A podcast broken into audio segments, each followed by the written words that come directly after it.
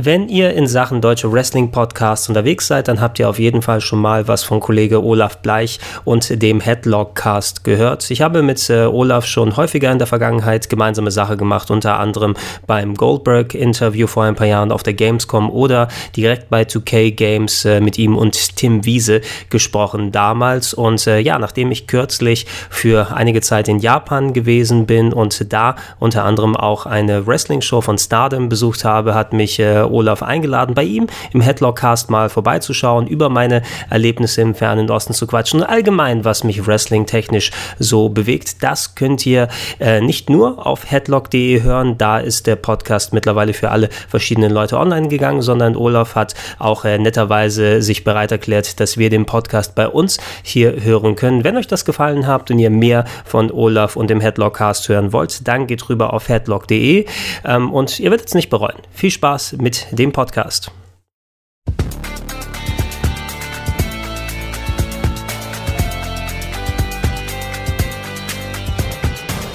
Headlock, der Pro Wrestling Podcast. Ja, hallo und herzlich willkommen zu Headlock, dem Pro Wrestling Podcast und herzlich willkommen zur zweiten Ausgabe von Gastspiel. Ja, Gastspiel, das ist unser Talk-Format hier bei Headlock, dem Pro Wrestling Podcast. Erst auf Patreon, Steady und dann natürlich auch für alle. Mein Name ist Olaf Bleich, ich bin euer Host. Und bei mir, da ist heute der Gregor, den kennen vielleicht einige von den Rocket Beans. Vielleicht ganz, ganz wenige kennen ihn als den Besitzer von äh, ShawnMichaels.de. und manche kennen ihn vielleicht auch von seinem privaten Projekt, dem äh, RPG Heaven. Hi Gregor. Guten Tag, ja. Ich hätte eher gedacht, dass deine Klientel mich mehr als den ehemaligen Besitzer von ShawnMichaels.de kennt. Ganz groß. Oder ich, ich hatte zu ganz frühen Zeiten auch äh, eine Wrestling-Webseite, muss man sagen, obwohl ich habe da einfach während meiner Uni-Zeit äh, Krimskrams gemacht und ich habe äh, über die Klick damals geschrieben über meine Lieblingswrestler. Ne? Oh. Weil bist du bist ja richtig Insider und da benutzt du auch die Insider-Terms für die Klick. Ne? Dann schreib, schreibst du deutsche Biografien noch und nöcher von irgendwelchen Ami-Seiten zusammengekloppt, mit schönen Bildern zusammen gemacht und so weiter und so fort. Aber nein, danke für die Begrüßung erstmal und vielen Dank, dass ich äh, auch mal dabei sein darf. Ähm, ich äh, wollte schon immer mal äh, bei euch hier mitquatschen. Ne? Und ich meine, hier als, als einer der größten Wrestling-Casts in Deutschland, headlock.de, das ist ja auch äh, wirklich eine Ehre, dass man mal dabei sein darf. Also danke für die Begrüßung und danke danke für die Einladung. Ja, es ist ganz merkwürdig, ne? Ich glaube, wir haben schon, als ich den Podcast damals gestartet habe, als wir wahrscheinlich noch einer der kleinsten Wrestling-Podcasts Deutschlands waren, haben wir, glaube ich, schon mal geschrieben und irgendwie ist es dann so ein bisschen im Sande verlaufen, oder?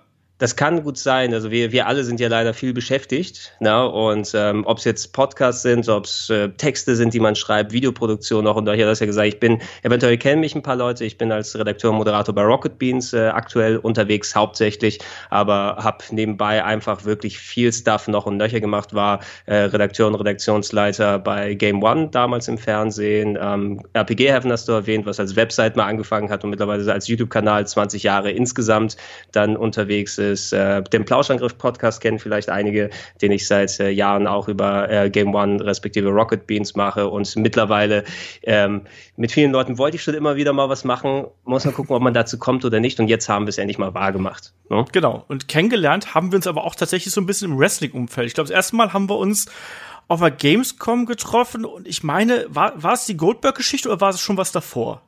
Ich würde jetzt sagen, es war irgendwie eventuell noch mal was davor. Mit irgendwas hatten wir uns noch mal ausgetauscht, da im Umfeld bei 2K jedenfalls. Ne? Du warst ja, genau. dabei. Ähm, ich hatte als, als 2K noch auf der Gamescom firmiert. Das machen sie ja in den letzten Jahren leider nicht mehr. Sowas immer ganz angenehm als jemand mit, mit Wrestling-Affinität. Und da können wir gerne auch gleich noch mal drüber sprechen. Ähm, Wenn es da die Gelegenheit gegeben hat, da was zu moderieren und zu machen.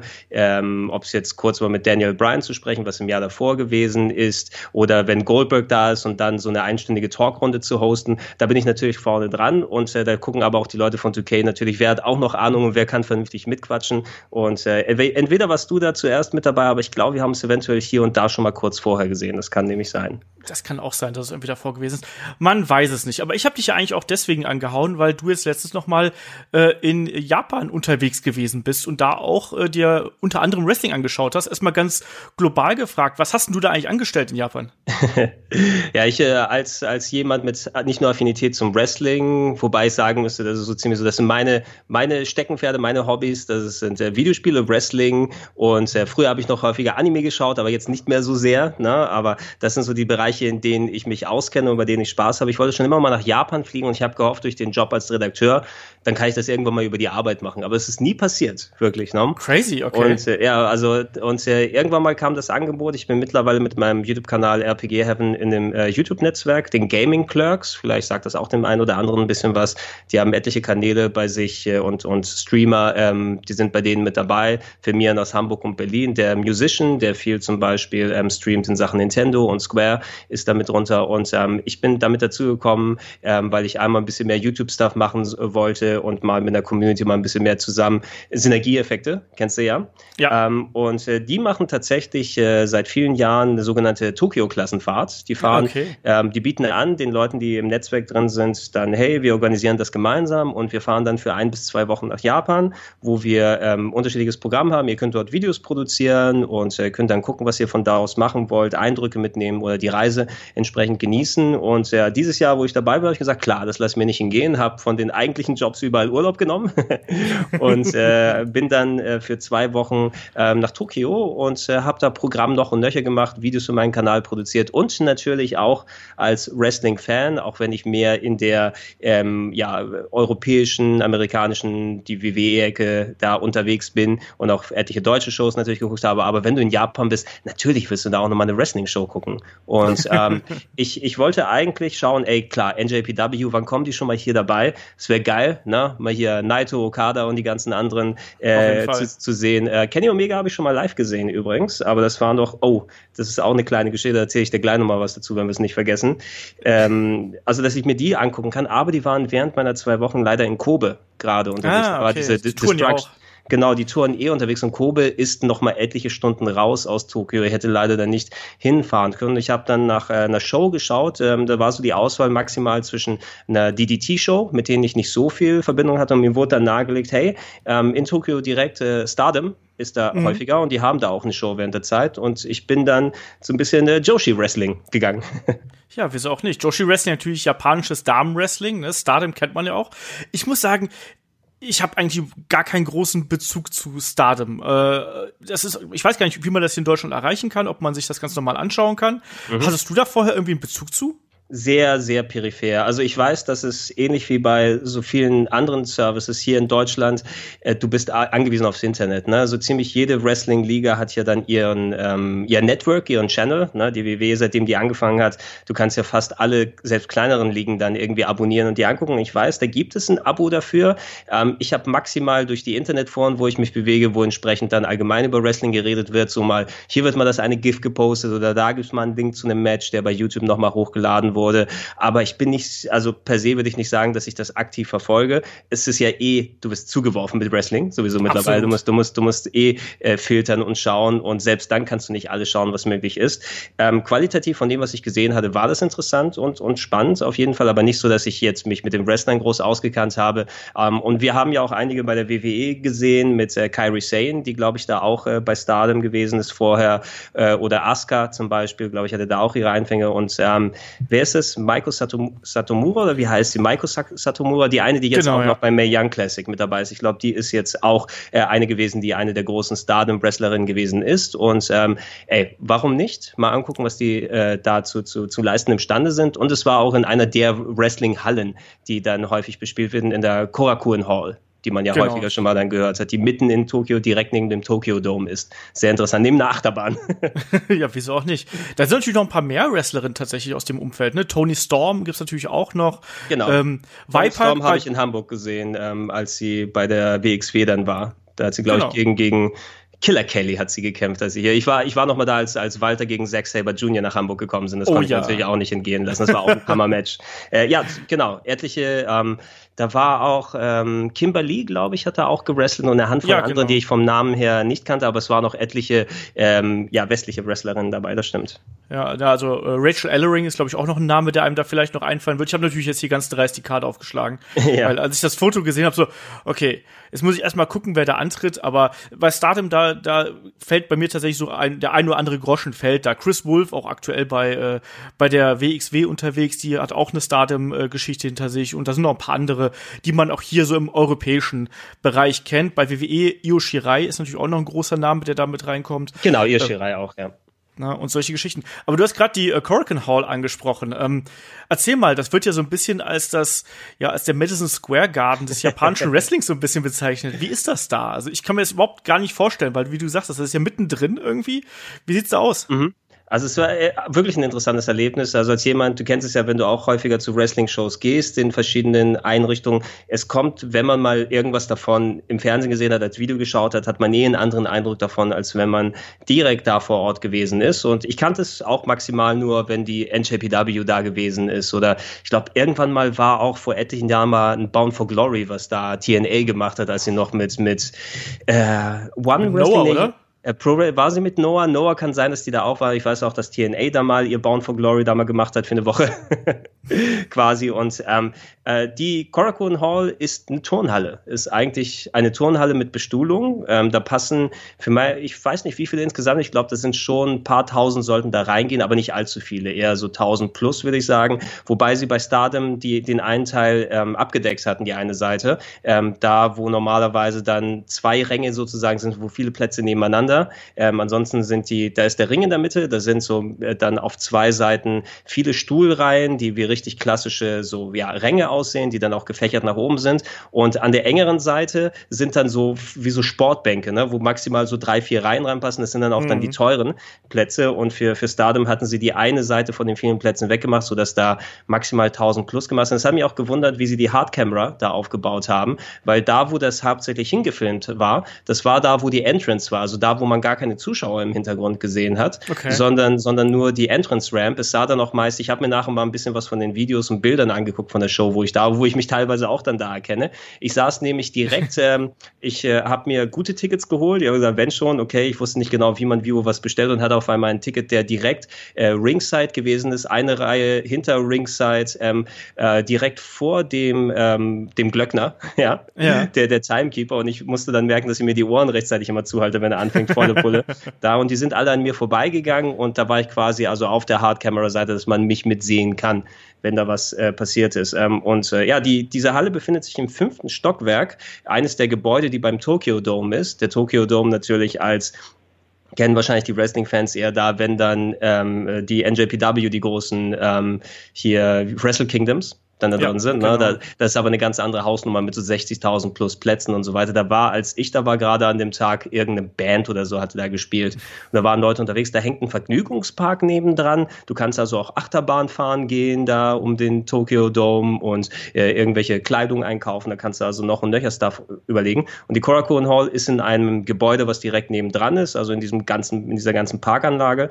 Du fährst mit dem Fahrstuhl fünf Stockwerke hoch und dann stehst du quasi in dem Vorraum, wo du drumherum um diese Halle gehen kannst. Da gibt's dann so ähm, Concession Stands, da kannst du dir irgendwie so einen Japan-Hotdog holen oder irgendwas aus dem Automaten ziehen. Und äh, dann gehst du rein und dadurch, dass ich so ein Ticket hatte, wo ich direkt Ringside sein kann, wurde ich dann unten reingelassen, musste nicht in die Ränge und habe dann auf einem einfachen Klappstuhl meinen mein, mein Platz eingenommen, mir das dann okay. anzugucken.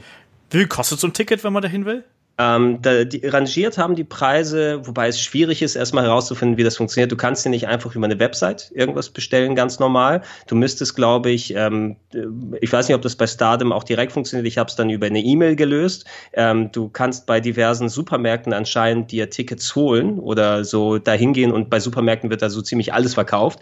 Äh, okay. Äh, ich, weiß, ich weiß, dass du bei für die DT-Tickets zum Beispiel dann zu einem Lawson-Supermarkt hingehen sollst, von denen es an jeder Ecke einen gibt. Ähm, was ich gemacht habe, ist, dass du gehst auf die Webseite drauf, da gibt es eine englische und da heißt es, wenn Sie Tickets haben wollen, schreiben Sie uns eine E-Mail. Ne? Und, okay. ähm, und äh, mit bitte gewünscht, welche Kategorie und so weiter und Name und alles drum und dran. Und ich muss mir das erstmal aus irgendwelchen Reddits zusammensuchen, weil da war nur die E-Mail-Adresse und da war so ein Vordruck, der komplett auf Japanisch war. Ne? Und ich habe mir das einmal übersetzen lassen, habe nochmal geguckt bei den äh, Reddits, was da drin stand. Du kannst, du musst dann deinen Namen da angeben und sagen, welche Kategorie Sitz du haben willst. Du kannst dir nicht direkt aussuchen, ich will 4b oder irgendwie sowas. Ne? Mhm. Du kriegst auch keinen Lageplan oder sowas, sondern sagst nur, welche Kategorie du haben willst und dann kriegst du eine Bestätigung, ja, haben wir da. Ähm, und äh, da wurde bei Reddit stand irgendwie drin, du, du musst das irgendwie so nach Klasse machen. Es gibt so die ganz äh, teuren Sitze sind so S-Klasse, dann gibt es A, B, C, D, irgendwie so verschiedene Ränge, die aufgeteilt sind sind, die dann je nachdem weiter weg sind.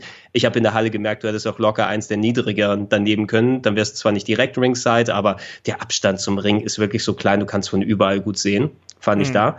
Ähm, und ich habe gesagt, okay, ich will ein A-Klasse-Ticket, aber das war wirklich schon zweite Reihe und dafür habe ich 7000 Yen bezahlt, was umgerechnet in Richtung 55, 56 Euro oh, gewesen ist. Ganz schön teuer eigentlich, ne? Es, es ist ganz schön teuer, aber die Preise würden eher schon bei 3000 bis 4000 Yen losgehen. 1000 Yen sind knapp 7,5 Euro. Ne? Mhm. Und wenn du so 3000 sagst, da bist du eher bei, wie viel ist das dann? Etwas über 20 Euro, 20 bis ja. 30. Du kommst also auch schon ein bisschen günstiger weg, aber Tokio ist ein teures Pflaster. Ne? Und ich habe gleich die teuren Tickets genommen anscheinend.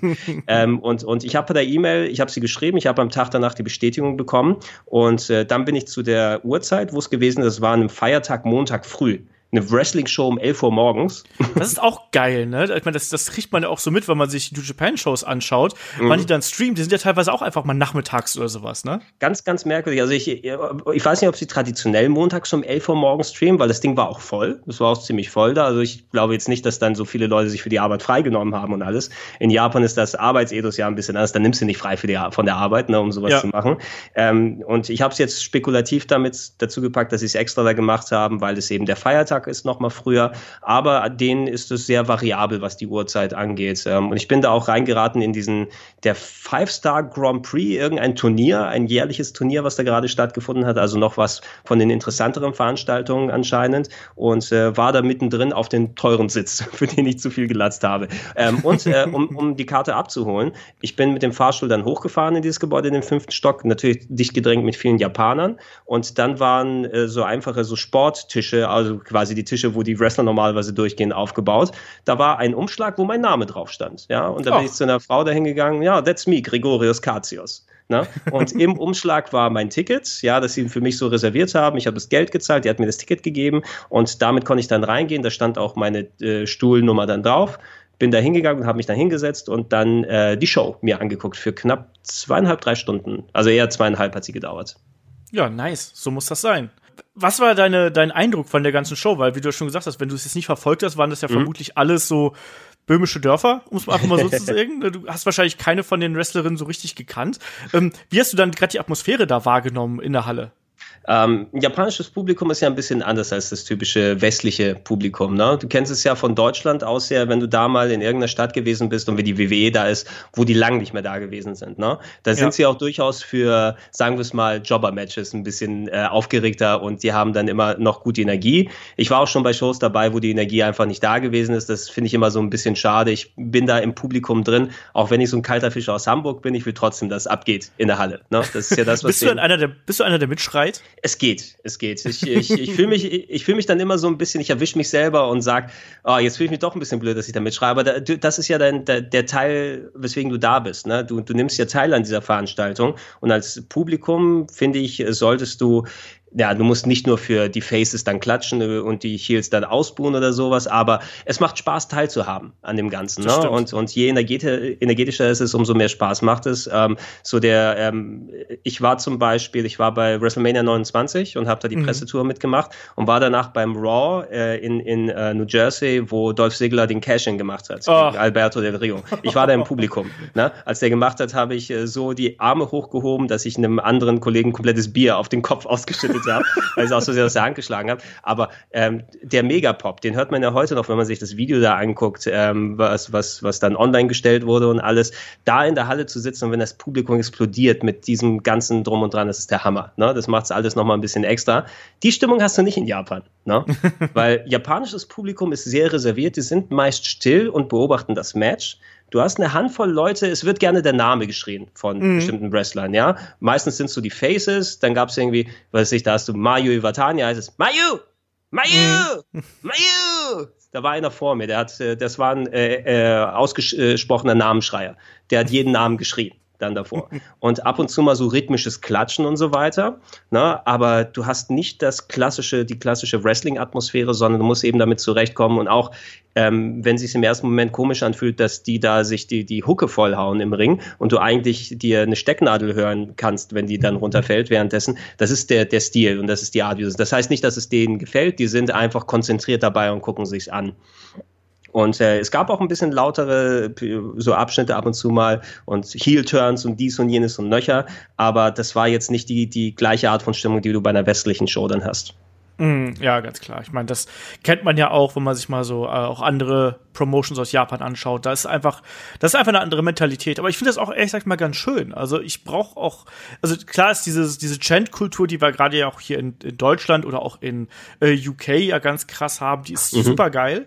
Aber mir macht es auch manchmal Spaß, einfach das du zu genießen, da wirklich so einzutauchen und sich auch ganz bewusst dafür zu entscheiden, so, jetzt schaue ich Wrestling und ich bin da, ich lasse mich davon gefangen nehmen, oder? Ja, absolut, absolut. Also ich fand es auch, ähm, ich habe jetzt nicht so viel große Veranstaltungen mir angeholt. Ich hatte noch überlegt, mir eventuell ein Baseballspiel anzugucken und mal zu schauen, weil das ja die, die große Sportart da ist. Ja. Ne? Ähm, und mal geguckt eventuell, ob da was spielt. Aber ähm, da nochmal die Muße zu haben, ich weiß nicht, ob du beim Baseball mal dabei gewesen bist. Ähm, selbst in Amerika war ich da mal bei, bei den Yankees da und da gehst du eigentlich eher hin, das Spiel, das Spiel und dann hast du dreieinhalb Stunden Zeit, dir die Binde voll äh, hinterher zu kippen mit Bier und zu futtern die ganze Zeit. Zeit und das Spiel ist eher sekundär. Und äh, nachdem ich das Wrestling schon erlebt hatte, war es, hatte ich so mein Feel genug, da ich mir nicht noch mehr Sport ange angeguckt. Ähm, es war aber wirklich eine interessante Erfahrung und ich wollte sie auch nicht missen. Ne? Ich habe nicht erwartet, dass ich hier mega laute Fans oder sowas höre, sondern einfach mal wie fühlt sich sowas an? Es war ein ganz, ganz so eigenes Gefühl, wirklich in dieser Sporthalle mit denen da drin zu sitzen.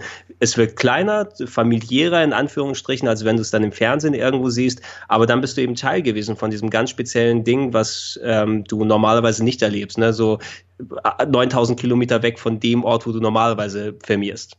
Ja, absolut. Kann ich vollkommen nachvollziehen, auch mal ein paar neue Eindrücke zu sammeln. Sowas ist ja auch einfach spannend. Ähm, wie war denn das Wrestling eigentlich? ähm, erstmal auch gewöhnungsbedürftig, muss ich sagen. Die hatten, okay. die hatten vorab, bevor ich glaube dann die, der Part losgegangen ist, wo dann das dann auch ausgestrahlt wurde. Ich glaube, die machen dann auch entsprechend durch ihren, äh, durch ihr Network gibt es auch Livestreaming, wo sich die Leute das angucken können. Die hatten nicht so ultra viele Kameras damit dabei.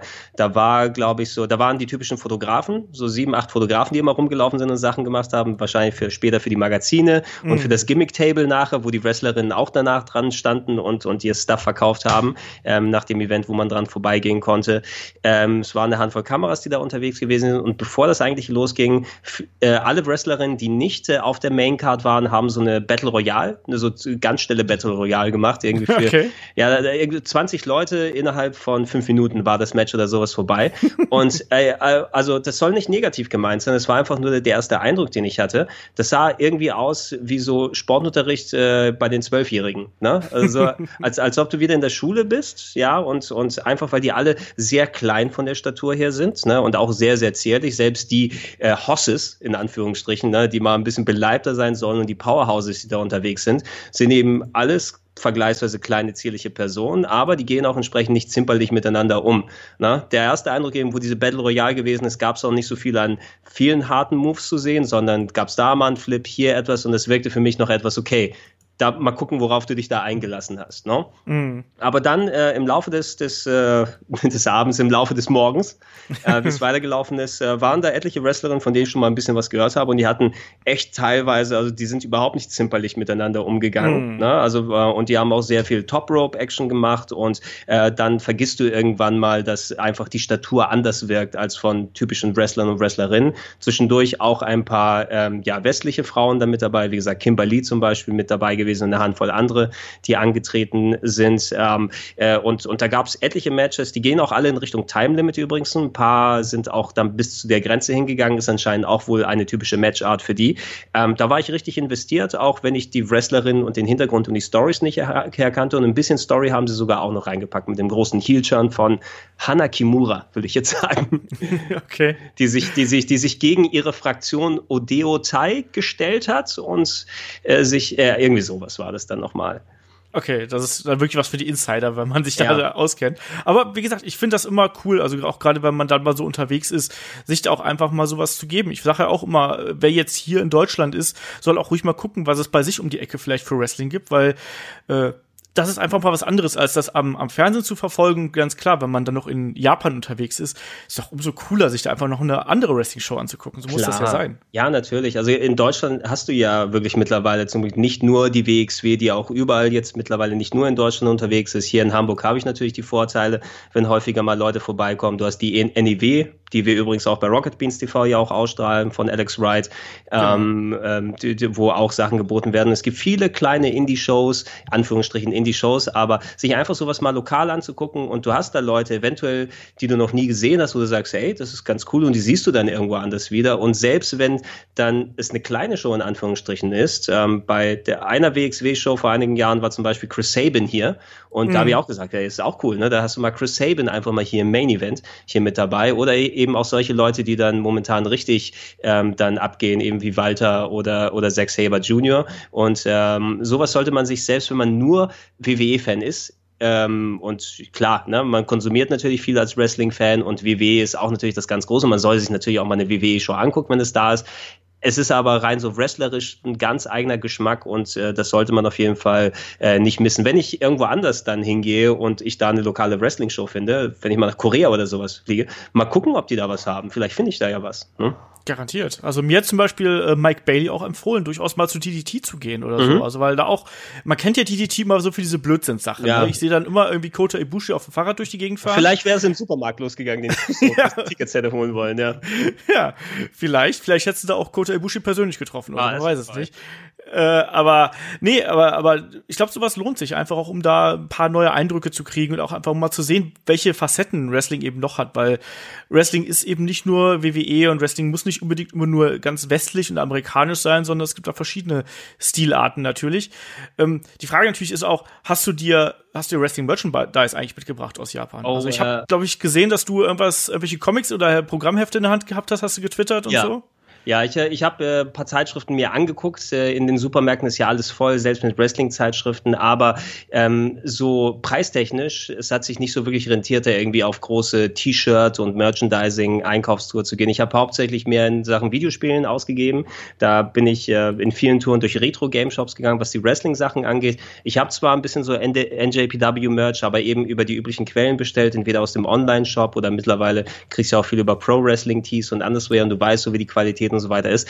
Allgemein solche Merch-Sachen offiziell sind teuer in Japan. Ne? Mhm. Wenn ich für so ein T-Shirt irgendwie umgerechnet von hier bei, bei Stardom, da kenne ich mich mit denen nicht so aus. So, das T-Shirt sieht nett aus, aber ich gebe jetzt nicht umgerechnet 50 Euro oder für so für ein T-Shirt ja, aus. Ja, ja, okay. Und dann, dann, sagst du erstmal, lass es dann erstmal sein. Ich hätte eventuell nochmal den NJPW Store besuchen können, aber da wusste ich, was mich so im Groben erwartet, nämlich große Preise für Stuff, wo du dir nicht ganz sicher bist, ob du es wirklich brauchst oder nicht. Deshalb habe ich mich da nicht so konkret eingedeckt, was es angeht. Und ich werde mehr mal gucken, ob ich irgendwie so ein Lost in Gorbinables Shirt oder sowas irgendwie demnächst mal bestelle. aber äh, da, da habe ich nicht so viel Figuren. Ich bin auch kein Figurensammler oder so. Ich denke, da gibt es ja auch noch mal viel, was man sich holen kann. Ähm, gut, sehr guter Kumpel von mir, der hat früher Figuren gesammelt, hat auch noch einen großen äh, Stuff bei sich daheim und wir sind beide große Wrestling-Fans und der baut sich zum Beispiel gerade äh, eine Gürtelsammlung auf. Ne? Weil das letzte Ach, Mal bei ihm war, der, okay. der, der, der hat äh, Vitrinen mittlerweile und hat da äh, etliche Classic-Gürtel und ist da auch in Fachkreisen unterwegs, wo es dann um das korrekte Leder geht und Leder austauschen und so weiter. Hatte da eine Replik zum Beispiel von diversen WWF-Champion-Gürteln. Äh, der Winged Eagle hatte er da den klassischen IC-Titelgürtel, den ich auch schon mal in echt in der Hand hatte übrigens, damals als ihn Wade Barrett noch hatte, ähm, durfte ich ihn auch mal halten einmal. Ähm, aber äh, solche Sachen wären, glaube ich, noch mal interessanter, aber da zahlt es sich ja auch noch mal richtig dumm und dämlich. Ähm, bevor bevor ich es vergesse, ich will noch mal kurz von den Wrestlerinnen her bei Stardom, ähm, ein paar haben mich richtig beeindruckt und da will ich vielleicht noch mal ein bisschen ähm, weiter verfolgen. Ich glaube, das müsste die Mayu Iwatani gewesen sein, oder? Ich müsste es noch mal checken, aber die hatte sich ein richtig, richtig hartes Match geliefert und die hatte, man sah auch so Blessuren auf ihr drauf, blaue Flecken und so weiter drauf und drum, aber ähm, also so, was die da abgegeben hat, das habe ich auch selten in der Härte auf Indie-Shows normalerweise gesehen. Also die gehen wirklich, wie gesagt, nicht zimperlich miteinander um und da findet man auch wirklich sehr gutes Wrestling, wenn man da mit zuguckt. Und ähm, wo ich Kenny Omega gesehen habe, wirst du die Geschichte hören? Genau, hau raus, komm, wenn du schon dabei bist. Also, Ah, ich äh, Kenny Omega, ich habe ja High Five mit ihm gemacht und er hatte vor meinem Tisch, wo ich gesessen habe, Moonsault gezeigt. Das haben wir alles leider nie gesehen. Sagt ihr noch, äh, ich hoffe, ich kriege den Namen korrekt zusammen, Wrestling Retribution ähm, Challenge? Wrestling Retribution Society oder sowas etwas? Oh, ganz dunkel, also aber ich weiß gerade gar nicht mehr. Keine Ahnung, also, was ist das nochmal? Also, also ich war 2011 war ich in LA. Da bin ja. ich, da bin ich unterwegs gewesen. Da war gerade Saints Row 3 rausgekommen und ja. ähm, da hier in dem Spiel war ja damals Hulk Hogan äh, mit dabei als ähm, äh, Sprecher von einem Charakter Und äh, da hieß es, hey Gregor, du bist Wrestling-Fan, ähm, die von Saints Row laden nach LA ein, damit du da Interviews und Action machen kannst und Hulk Hogan soll da sein für Interviews. Ähm, und da sagt ja klar, da mache ich das. Ne? Da war ich für ein paar Tage in LA. Hulk Hogan ist nie aufgetaucht, ja, auch nicht zur, zur Launch-Party und so weiter, aber ähm, die Launch-Party, sozusagen, nachdem wir die Interviews und alles gemacht haben mit den Entwicklern, war rappelvoll mit Wrestlern. Ähm, da habe ich auch Fotos mit Tommy Dreamer gemacht und ähm, hier, wie heißt nochmal hier der, der Masterlock hier, Chris äh, Dings da. Chris Masters. Chris Masters, Chris Adonis. Chris Masters hat mich, ja, genau. hat, hat, mich in den Headlock genommen für ein Foto zum Beispiel. und hab, ich habe ich hab mit Lillian Garcia und ähm, hier, ähm, nee, wie ist nochmal die, die Ex von äh, hier Johnny Mundo? Die Milena?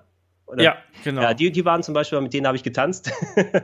ja, wieso das, auch nicht? Das, das war sehr lustig. Und ähm, da viele, da war der Kevin Gill mit dabei, der glaube ich ja auch viel in den USA momentan organisiert und macht. Ähm, und der hat gesagt, hey, ähm, da wird äh, in der Nähe wird äh, gedreht. Wir drehen da eine Wrestling-Show, die nur auf DVD rauskommen soll. Wrestling Retribution Challenge. Ähm, das wird in den Jim Henson Studios produziert, also da, wo sie die Muppet Show machen. Das war irgendwie so ein Kilometer weg von dem Veranstaltungsort, wo wir gewesen sind. Und äh, da kann man sich gerne dazusetzen und da kann man sich das angucken. Ich organisiere, dass ihr dann da entsprechend reinkommt. Und da war auch ein anderer Kollege von mir mit dabei, auch Wrestling-Fan. Und wir haben uns quasi dann in diesen Dreh reingeschlichen. Ähm, die wollten da zwölf Folgen, glaube ich, produzieren und am dritten Tag waren sie so bei den letzten angekommen. Die hatten ähm, da in diesen Jim Henson Studios ein Ring aufgebaut. Das wurde produziert von Jeff Katz, der häufiger Sachen mal gemacht hat. Ähm, ich habe Lance Storm da gesehen, der wohl dann organisatorisch mit dabei war. Also etliche Wrestler haben da mitproduziert dran. Und da waren sehr, sehr viele Indie-Wrestler mit drin. Da war zum Beispiel Chris Masters, da war Kenny Omega mit dabei, da war David Heath, also äh, wie heißt er hier, Gangrel zum Gangrel, Beispiel dabei. Ja. Und etliche andere von äh, damals aktuellen Indie-Stars hier, ähm, MVP, äh, dabei, Montel Vontavis Porter, alle natürlich nicht mit den Originalnamen, weil die konnten sie nicht benutzen und auch nicht ihre Indie-Personas, die hatten also alle komplett neue Namen und äh, die haben dann, ja, so, das sollte ein bisschen filmischer aufgebaut sein, der Ring war in der Mitte, drumherum äh, war man nicht nur in Rängen, sondern die hatten richtige, ja, so, so Bistro-Tische aufgebaut, ne? okay. ne? da konntest du dran sitzen und das war ein bisschen erhöht, du konntest halt, du warst also auf Ringseilhöhe und drumherum, also auf Podesten und da waren einfach Stühle, wo Leute drumherum gesessen habe und ihr Wasser und die Bier getrunken haben und alles. Ne? Und teilweise die Wrestler, die da gewesen sind, für die drei Folgen, die die gedreht haben, mit so ganz, ganz komischen Stories, dass äh, Joey Ryan irgendwie schwul ist oder irgendwie sowas ging es da drum. Ne? Also so ganz, ganz komischer Stuff, der nicht, nicht komplett durchgedacht war. Wurde Aber es sind keine Penis-Druiden reingekommen. Nee, ne? das, das, das war noch vor den Peniszeiten, glaube ich. Ich glaube, es ging, es ging um Joey Ryan, das müsste Joey Ryan gewesen sein. Und das war irgendwie wieder so, ja, im Jahr 2011 war man noch nicht ganz so progressiv, ne? dass es da um, um, die, um den Penis Penis-Bump geht und alles. Ähm, und, und Kenny Omega war auch mit dabei. Ne? Und Kenny Omega hatte irgendwie dann äh, in, in der Folge, ich glaube in der letzten Folge, haben die ins Publikum reingebrawlt und der ist auf meinen Tisch raufgestiegen, quasi wo er ähm, dann äh, mir die Hand vorgehalten hat zum High Five. Und ich mache ja. High Five mit Kenny Omega und er macht von meinem Tisch dann äh, einen Moonsault auf seinen Gegner drauf. Was ich ganz, ich habe mich immer darauf gefreut, weil die haben gesagt, ja, ja, das wird dann, nachdem der Dreh fertig war, wrestlerisch war das in Ordnung, aber war das Erlebnis war ganz eigen, ne, das so ja, mal zu sehen. Ja. Ähm, es sollte auf DVD rauskommen, die hatten sich irgendwie Funding geholt, geholt. ich weiß nicht, ob es Kickstarter war oder zumindest die hatten sich viel Geld von Fans geholt, damit das produziert werden kann und es ist nie rausgekommen, ja, weil ich glaube, der, der Stuff, den sie gedreht haben, war einfach komplette Grütze. ich ich habe ich hab einen Trailer gesehen und hey, die haben versucht, das alles irgendwie Handheld-Style zu filmen. Die hatten keine richtige oh. Hard Camera. Es sah nicht so aus, als ob man dem folgen kann, was da passiert ist. Ne? Und äh, ich habe mich immer darauf gefreut, dann mal das auf DVD zu sehen und dann, dass mein Name in den Credits ist und so weiter. Aber nein, oh. dieser Moment ist mir verwehrt geblieben. Das ist meine Kenny Omega-Geschichte. Oh, ich habe Kenny Omega auch mal live gesehen übrigens. Mhm. Und ich habe jetzt, während du äh, hier erzählt hast, habe ich ganz frech mal nachgeschaut.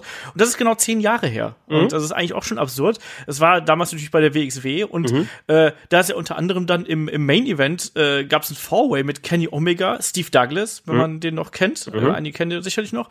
Davey Richards, und Tommy End, also Alistair oh, Black. Okay, ja, äh, was für alles man für Leute sieht, ne, im Nachhinein. Ja, und weil es ist jetzt echt zehn Jahre her. Ich, hab, ich wusste das nicht mehr so genau, aber das war auch so meine Anfangszeit, als ich zur äh, WXW gegangen bin. Mhm. Und äh, ich weiß aber, dass mich Kenny Omega damals schon extrem beeindruckt hat. Ich meine, mhm. zehn Jahre macht natürlich einen anderen Wrestler, aber da hat man schon gemerkt, dass der aus dem irgendwas Besonderes werden kann und so. Also das ist schon ein besonderer Typ einfach. Ja, bei, bei ähm, manchen Leuten merkst du das, ne? Wenn du sie siehst und ja. sagst, okay, da würde mich nicht wundern, wenn der demnächst irgendwo auf dem Schirm auftaucht. Ja, genau. Und wenn der dran bleibt halt. Also bei mhm. Kenny Omega habe ich mich halt immer gefragt, so, hm, kann der diesen Stil wirklich lange gehen? Weil du hast immer gemerkt, dass der hart an der Grenze des Gesunden ist, weißt du, was er da abzieht. Also mhm. ist ja heute noch so, was er da äh, für Aktionen da aus dem Ring zeigt und jetzt auch zuletzt, wo auch mit gebrochener Rippe gekämpft, solche Geschichten. Ja, ja. Noch, noch mehr, Schwierig. Ja, das, äh, das, also ich bin, ich bin auch sehr äh, erstaunt immer darüber, dass er wirklich noch auf dem Niveau auch durchgehend dann, dann reinhaut. Ne? Es, es, es hilft ja nicht, dass viele Leute ihn dann so enorm loben und er auch wirklich Hammer-Matches raushaut die ganze Zeit. Ich frage mich, ob sie mal vielleicht neue Tische bei NJPW sich holen sollten. Nicht immer diese, diese mega harten Standardtische, wo du sagst, das kann nicht gesund sein, Leute, was ihr da macht.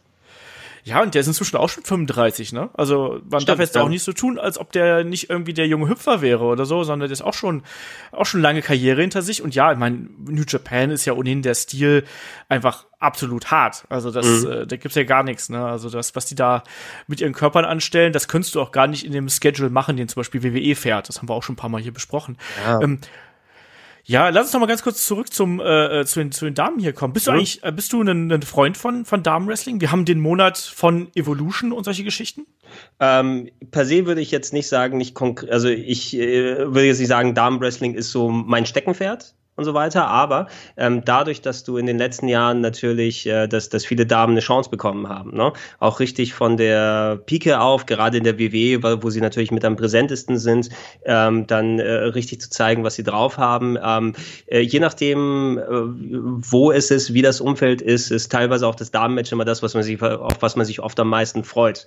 Ne? Und äh, da wische ich mich häufiger mal, ich sage, ey, das ist mal echt ein cooles Match gewesen und so weiter. Und ich differenziere gar nicht mehr zwischen Damenmatch Match und, und äh, Männer-Match sozusagen, ne? mhm. ne? sondern ich gucke eher drauf, dass es ein gutes Match ist. Ähm, das ist ja bei dir, denke ich mal, ähnlich gewesen, als diese NXT-Sache richtig angefangen hat. Ne? Und, ja, klar. Ähm, die Initialzündung fast die, dieser Four-Way damals, ne? wo du ähm, Becky Lynch, Bailey, äh, Charlotte und ähm, Sasha Banks hattest, wenn du dich erinnerst. Mhm. Irgendeine der früheren ja. NXTs, wo auf einmal, what the fuck, das ist ja ein richtig, richtig gutes Match, ne? Die ja. Leute da reinkommen. Und dann auf einmal geht's von da weiter. Da gab's hier ähm, Becky Lynch gegen Sasha, Sasha Banks gab's ein richtig gutes. Und äh, ich war bei dem ersten NXT Brooklyn vor Ort äh, vor ein mhm. paar Jahren. Da war ich äh, in der Halle ganz, ganz oben, weil ich mir leider dann spät Tickets geholt habe. Aber da war äh, Sasha Banks gegen Bailey, das erste Aufeinandertreffen. Oh, und geil, das war super. Alter Verwalter, das, das war ein Five-Star-Match, ne? So ja. sagen, komplett unabhängig davon, ob es jetzt Damen oder nicht Damen sind, aber dass es auf das gleiche Niveau gestellt ist und wenn es entsprechend,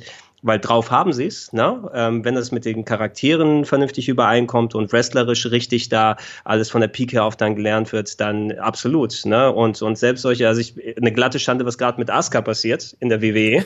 Ne? alles, alles richtig gemacht bei NXT, alles falsch dann bei SmackDown. Äh, aber dafür geht's ja, Becky Lynch macht gerade richtig hier richtig guten Job. Ja, also das ist, das ist ja auch absolut die Fehde momentan, die äh, SmackDown und finde ich auch WWE bestimmt. Also die ja. Geschichte mit Becky Lynch und Charlotte, das ist einfach so gut, das kann man einfach nur lieben. Dieser, ja, aber dieser, ich weiß, hast du das letzte Smackdown gesehen, den Satz, äh, den sie, den sie Edge an den, in den Kopf gepfeffert hat? Ne? Ja, ja. Ja, das war also, also da denke ich auch, ey, die WWE muss doch merken, klar, ihr wollt sie so ein bisschen in die Heel-Ecke drängen, aber es ist pur so ein bisschen so Stone Cold-Style einfach, ne? Da sagt sie Edge zu ihr, hey, ähm, äh, liebst du, äh, magst du dich überhaupt noch als Person? Und dann sagt sie, ja, ich mag mich nicht als Person, ich liebe mich als Person, ja? Und jetzt geh aus meinem Ring und pass auf, dass du nicht nochmal den, den Nacken brichst hier, ne? Weil das war einfach, das war einfach so ein Hammersatz, ne? Und auch das Publikum und alles. Das ist, wo du sagst, okay, die versteht's, die hat's richtig drauf. Ich hoffe eben, dass auch das Booking dahinter vernünftig ist. Das hast du ja leider eher selten gehabt in der WWE in den letzten Jahren. Also äh, außerhalb von NXT. Ja, vor allem, dass es einfach auch konstant bleibt. Das ist ja immer was, was, äh, was so ein bisschen, äh, ja, vermisst, finde ich. Also man hat immer so gute Ansätze und dann auf einmal gibt's so einen Bruch und dann geht's irgendwie weiter. Und plötzlich hat man das Gefühl, man hat Interesse an den jeweiligen Wrestlern oder Wrestlerinnen verloren. Mhm. Dann stehst du auf einmal da. Du hast dann zwar irgendwie so einen etablierten Charakter, aber führst den eben nicht weiter. Und dann hast du einfach keine Konstanz in den ganzen Geschichten und die Leute verlieren dann auch das Interesse dran. Dadurch wirken die Figuren nicht mehr so interessant und ja. ich, wie ist das eigentlich bei dir? Hat sich bei dir jetzt in den letzten Jahren, weil machen wir uns da nichts vor. Es wird ja momentan viel bei WWE kritisiert. Mhm. Ich finde, es ist nicht ganz so schlimm, wie es gemacht wird. Aber hat sich bei dir in den letzten Jahren der, der Wrestling-Konsum verändert? Gerade auch, wir haben Sachen wie New Japan angesprochen, wie WXW angesprochen und so weiter und so fort. Also, wie schaust du Wrestling momentan? Mhm. Also häufig, häufig ist es, äh, früher war es natürlich so, weil du nicht diesen Überkonsum hattest, ne? Und das Network bringt natürlich nochmal, das ist ja Fluch und Segen gleichzeitig. Ähm, früher habe ich mir immer vorgestellt, ey, wenn es mal so einen Wrestling-Kanal gibt, ich würde wahrscheinlich nichts anderes machen, ähm, egal was ich da anstelle, da läuft immer im Fernseher hinten und da ist eine Wrestling-Show oder sowas da. Da mache ich das an, kann ich mir nochmal den alten SummerSlam aus den 90ern angucken oder irgendeine alte WCW-Show und so weiter. Ähm, aber mittlerweile wird ja so viel produziert und von der WW auch, ja, wir haben das Network, also können unsere Shows alle fünf Stunden lang sein und es gibt noch die zwei Stunden Pre-Show hier und so weiter mit dazu und die x-fach wöchentlichen Shows. Ähm, das, äh, ich würde ganz gerne eigentlich äh, noch sowas wie Raw und SmackDown wirklich auch durchgehend äh, verfolgen, aber das sind schon mal fünf Stunden in der Woche. No? Ne? Ja und zählt zu diesen fünf Stunden nochmal dazu, wenn ein Pay-Per-View ist, die ja auch Pay-Per-View in Anführungsstrichen, aber ein Network-Event äh, alle zwei Wochen gefühlt, nochmal mindestens vier bis fünf Stunden. Pre-Shows gebe ich mir schon gar nicht mehr, weil das bringt nichts, ne? selbst wenn da ein paar gute Matches oder ein paar 205 Live-Sachen drin sind. Ich hätte mir zum Beispiel auch gerne die, die ganze, ähm, hier Buddy Murphy, der ja jetzt gerade bei 205 Live richtig abgeht und wo ich höre, ey, ja. geile Matches noch und nöcher, aber ich habe einfach nicht die, die, äh, die Zeit und die mentale Aufmerksamkeit dafür, mich dem zu widmen. Ne?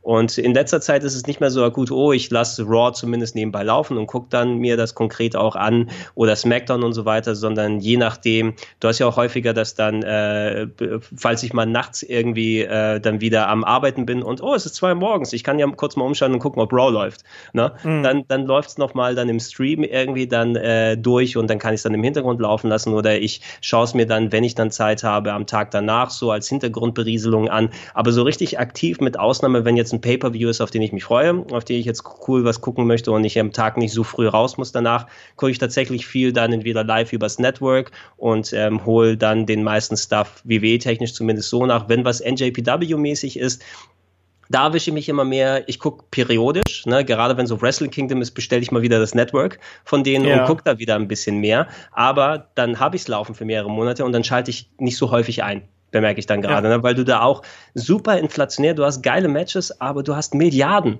geiler Matches da. Ne? Ja. Und ähm, wenn ich nur für Wrestling leben würde, zum Wrestling konsumieren, dann würde ich es trotzdem nicht schaffen. Und so versuche ich zumindest, dass mir der Spaß am, am Hobby dann nicht äh, irgendwie komplett flöten geht und ich versuche so ein bisschen zu selektieren. In den letzten Monaten habe ich gemerkt, dass es tatsächlich ein bisschen ab und zu mal ist auch okay, wenn mal SmackDown oder Raw nicht geschaut wird, ne? weil dann schaltest du ein, wenn es maximal irgendwas gibt, oh, Seth Rollins macht jetzt ein eineinhalb Stunden ähm, Gauntlet-Match oder so, ne? Mhm. Und das ist interessant und da schaust du hin oder äh, Sachen, die, wenn ich das nicht live gucken konnte und dann irgendwie das Ergebnis schon gehört habe, lass mich trotzdem da nochmal reinschauen. Äh, ist jetzt nicht mehr so mega aktiv. Das Einzige, worauf ich mich noch so richtig, richtig freue, das sind die NXT Takeovers. Da mache ich es aber auch meist, weil die eh auch auf dem Wochenende gelegt sind, dass ich da die Nacht durchmache und sie mir live angucke. Aber da, okay. hast, da hast du ja auch, ähm, mich hat noch kein Takeover enttäuscht, richtig. Manche waren vielleicht dann nicht ganz so extra klasse wie die anderen. Aber was die Stimmung, was die Matches, was alles angeht, da kriegst du immer A plus Sahne irgendwie geboten. Ne? Und ja. äh, da, da kann wenig mithalten, auch die NJPW-Shows für mich nicht, weil da habe ich das Investment in der Handvoll Matches und dann schaue ich mir auch gerne die Sachen von Naito an. Die, die machen mir ein bisschen zu viel Multiman-Tags, ne? Wenn man irgendwas nichts Konkretes ist, dann ist ein 10-Man Multiman-Tag bei äh, NJPW, wo alle noch ein Nöcher reingeworfen werden. Und die sind zwar dann auch gut, aber davon gibt es 8 Milliarden ja, bei New Japan, die bauen ja einfach oft ihre Fäden in diesen Tag Team Matches vorher auf und solche Geschichten. Ja, genau. Das ist mir persönlich auch ein bisschen zu viel. Also das, das haben wir auch schon hier ein paar Mal bei den, äh, bei den Reviews, die wir hier dann auch mal so als Special immer wieder einstreuen, gesagt. Das ist immer sowas, das ist nett, das auf der Karte zu haben und da sind auch immer wieder gute Matches dabei. Also die sind wrestlerisch alle top. Aber es ist dann trotzdem so, dass man sich fragt, ja, okay, muss ich mir jetzt noch mal zehn Minuten hier äh, noch mal so Tag Team Matches angucken, wenn ich doch eigentlich hauptsächlich für die drei, Pay äh, für die drei Main Events eingeschaltet mhm. habe? Habe. Mhm. Also, ist so ein bisschen schwierig. Kann, da kann ich dich auch mal zurückfragen. Ähm, also ich, das ist einer der Gründe, warum es eben dann so viel ist und auch konsumtechnisch. Und du weißt ja, das Hobby zum Beruf machen oder zu dem, wo man dann irgendwie Arbeit investiert. Ich habe mir bewusst mich zurückgehalten, irgendwie viel über Wrestling zu produzieren. Einfach mhm. weil so ein bisschen, ich möchte mir gerne die Chance lassen, noch den Spaß zu erhalten. Und da macht es mir das Wrestling an sich schwer, weil es eben so ein Überangebot ist. Die, wenn ich auch mal zurückfahren möchte, dann möchte ich auch vom Zugucken auch ein bisschen zurückfahren. Ne? Ich bin mittlerweile an dem Punkt angekommen, ich gucke schon seit seitdem ich irgendwie zehn Jahre bin, Wrestling und das wird auch nie aufhören. Ne? Also ja. da irgendwann weiß man ja, egal komme was molle, das ist auch das, worauf die WWE zählt. Diese drei Millionen Zuschauer in den USA werden sie immer haben, komme was wolle und dadurch kommen dann die ganzen Millionenverträge, weil sie auch ein eingebautes Publikum haben. Ich werde immer Wrestling gucken auf die eine oder andere Art, aber ich habe mich eben davor gescheut, das zum YouTube-Kanal oder zum Podcast oder hier und da zu machen, weil ähm, du kannst ja auch sagen, ähm, wie teilt ihr das unter euch auf? Ne? Selbst wenn du zum Beispiel mal keinen Bock hast, guckst du dir jede Woche komplett Raw an, wenn du das besprechen musst und so weiter und so fort. Da kann ich mir ja vorstellen, dass irgendwann du auch da sitzt und sagst, oh nein, nicht noch ein Titus O'Neill Match. Oh mein Gott. Oh nein, ja, Kane. Äh, aber deswegen zum Beispiel habe ich immer gesagt, ich will keine wöchentlichen Reviews von Raw und SmackDown machen, weil ich dann wahnsinnig würde. Weil du dann diesen Zeitdruck hast, weil du musst es dann unbedingt mhm. gucken. Und ich glaube, das macht man, damit macht man sich ganz viel kaputt. Also wir machen ja letztlich bei uns auf dem Kanal machen wir ja nur die Previews und Reviews von äh, WWE. Mhm. Ähm, das kann man ja so nebenbei quasi machen. Die sind auch meistens dann nicht so lang, gerade die Previews dann nicht. Ähm, und ansonsten haben wir ja auch ganz viel Special-Themen. Da greifen wir zwar auch immer wieder was Aktuelles auf, aber wir haben auch dann einfach mal so zwischendurch, ja, so Konzeptfragen oder was anderes oder was aus, was ganz Altes. Letztens haben wir über Stables gesprochen mhm. oder so globale Themen, wo man sich dann auch teilweise einfach so ein bisschen in seiner Wrestling-Nostalgie und im Fansein so ein bisschen ergötzen kann, weißt du? Und das dadurch äh, ist bei mir da jetzt noch nicht so der totale Overkill. Aber ich weiß absolut, was du meinst, ne? Mhm. weil das ist ja zum Beispiel bei mir mit den Videospielen so, um es jetzt mal ganz böse auszudrücken. Ähm, wenn du dein Geld mit Videospielen verdienst, ist ein Videospiel irgendwann zwar immer noch geil, aber es ist eben nur noch ein Teil deiner Arbeit. Mhm. Ja? Genau. Und genau. dadurch verlierst du dann auch manchmal vielleicht auch so ein bisschen die, die Leidenschaft für, für manches Spiel, was vielleicht auch einfach mehr verdient hat, weil du vielleicht gerade im Zeitdruck bist, weil es dir vielleicht selber but vielleicht gerade nicht in Kram passt, weil du andere Sachen zu tun hast und solche Geschichten. Und äh, das habe ich zum Glück beim Wrestling nicht, aber deswegen habe ich immer versucht, so diese News und ganz aktuellen Sachen immer so ein bisschen außen vor zu schieben, weil mir das einfach, das wäre mir zu anstrengend und ich glaube, dass mir persönlich das, das Wrestling ein bisschen kaputt machen würde. Ja, du hast, du, du, du hast eben die Mega-Leidenschaft, die bei sowas dazugehört und ähm, dadurch, dass mittlerweile viele Leute, wie wir alle jetzt die Mittel haben, ob du einen Podcast machst, ob du ein YouTube-Video machst und so weiter, jeder kann sich ja ausdrücken und seine Meinung dann File bieten, Content produzieren, Stuff anstellen. Irgendjemand ist da, der investiert noch mehr Zeit immer als du, ja, und Eben. haut die Sachen noch früher raus. Selbst wenn du dann sagst, okay, ich kann jetzt nicht live das gucken, ähm, sondern guck mir am Abend danach Raw an und danach produzieren wir in Ruhe den Podcast und gucken auf Qualitätssicherung und so weiter, dann bist du zwei Tage später dran und da will keiner mehr wirklich die News hören von dem aktuellen Raw, weil da schon die anderen 15 Shows gelaufen sind. Na? Und äh, das, was für die Videospiele gilt, ist dann ebenfalls das gleiche. Das ist auch der Grund, warum ich ähm, jetzt keinen klassischen Redakteursjob oder sowas dann mehr mache, sondern bei Rocket Beans äh, ist es mehr, dass ich punktuell mich dann auf bestimmte Bereiche konzentriere oder wenn ich für YouTube dann was mache, wenn ich ein Spiel zocken will und dann vorher da drankomme und die Gelegenheit habe, okay, vielleicht kann ich ein Review dazu machen, wenn es mir möglich ist. Ansonsten rede ich in einem Podcast drüber, mache dies und jenes, aber ich habe nicht den Anspruch auf 100 äh, Prozent und alles komplett irgendwie zu haben, weil wenn, wenn du dann ja. damit anfängst und sagst, hey, ich möchte jedes Japano-Rollenspiel besprechen, was rauskommt, dann wirst du nie wieder sowas dir angucken wollen, irgendwo mal in Ruhe, sondern man muss die, die Form finden, bei dem mega Überangebot an allen Sachen, die du heutzutage hast, dass du einfach A, Spaß an den Sachen hast, weil wenn du Spaß hast, dann haben auch deine Konsumenten, deine Zuschauer und Zuhörer dann Spaß. Genau. Ja, so ist es dann eben auch. Also ich hatte da interessanterweise jetzt heute noch in einem Fanforum auf Facebook, also WXW-Fans ist die Gruppe da, noch so eine so eine kleinere Diskussion drüber, ne, wo dann auch hieß, ja, wir würden gerne äh, mehr WXW-Podcasts hören und wenn man dann den Leuten erklären muss, so ja, das Problem ist aber, klar, ist, die Leidenschaft ist immer wichtig, aber man möchte auch, dass die Sachen gehört werden. Ne? Mhm. Ne? Und dann äh, muss, darf man auch nicht äh, unterschätzen, wie viel Aufwand in so einem Projekt steckt und wie demoralisierend es da manchmal auch sein kann, wenn du viel in was investierst und wenn es dann eben nicht akzeptiert wird oder mhm. wenn es nicht angenommen wird, wenn es schlichtweg nicht gesehen wird. Ich hatte das jetzt nur mal so als kleines Beispiel, weil der äh, vor zwei Wochen, also wir nehmen das hier am 18. Oktober auf, um das ganz kurz zu sagen, äh, vor zwei Wochen war ja die World Tag Team League in Oberhausen. Mhm. Habe ich ja auch äh, wirklich den, den Allerwertesten aufgerissen, um die Video-Reviews rauszukriegen. Das heißt, wir haben uns dann am Abend da noch hingesetzt, nach dem Event, vor die Kamera, haben erzählt, was passiert ist. Am nächsten Morgen bin ich um sechs bis sieben Uhr aufgestanden und habe die Dinger online gestellt. Mhm. Ja? Und dann hat man aber gemerkt, dann, dann haben wir am, am Sonntag kam dann quasi zeitgleich eine, eine, eine Review raus und dann der normale Podcast. Der Podcast war die Ausgabe 200 und es ging darum, was wäre, wenn Triple H WWE übernimmt. Mhm. Und dann hast du auf der einen Seite dieses WWE-Thema, was auch geil und interessant ist und der Podcast hat mega Spaß gemacht. Und auf der anderen Seite aber eben dieses WXW-Thema, was dann eben auch noch mit dem Event verbunden ist. Du hast Bilder vom Event, denkst du so, hey, das ist eigentlich so subjektiv gesehen, für mich ist es eigentlich fast das, das coolere Produkt, weil das irgendwie viel näher am Wrestling ist. Und dann siehst du aber, wie der 200er Podcast so komplett durch die Decke geht, während das Video, was du in der Nachtschicht quasi geschnitten hast, dann eher so vor sich hin dümpelt. Denkst du so, ha. ne? und, und das sind dann auch schon so die Sachen, wo man sich dann ja so fragt, wie muss man die Gewichtung natürlich dann legen. Und deswegen Leidenschaft ist immer gut, aber Leidenschaft äh, sollte auch vor allen Dingen dann auch immer Spaß machen und sollte nicht irgendwann zum Pflichtprogramm ausarten. Und ich glaube, das ist genau das, was wir hier mit unseren privaten Projekten, die wir ja beide verfolgen, mhm. da eigentlich auch äh, immer im Hinterkopf behalten müssen, oder? Genau, genau, genau. Also ich, ich, ich kenne es auch, je nachdem. Es wäre natürlich schön, wenn man die Sachen, wo man selbst das meiste investiert, ob es jetzt dann Schnitt, Produktionszeit und so weiter ist, auch das ist, was dann akzeptiert ist von den Leuten. Also das ist auch, du packst irgendwas bei YouTube hoch, ne, und äh, dann hast du deine, de, dir deine Seele rausproduziert für ein Review Review und hast äh, Szenen aufgenommen von irgendwelchen obskuren Spielen und da Konsolen dran geschafft, die da noch und nöcher sind. Und äh, daneben, daneben ist äh, lol, äh, jemand pups bei Fortnite und hat acht Millionen Hits oder sowas, ne? ja.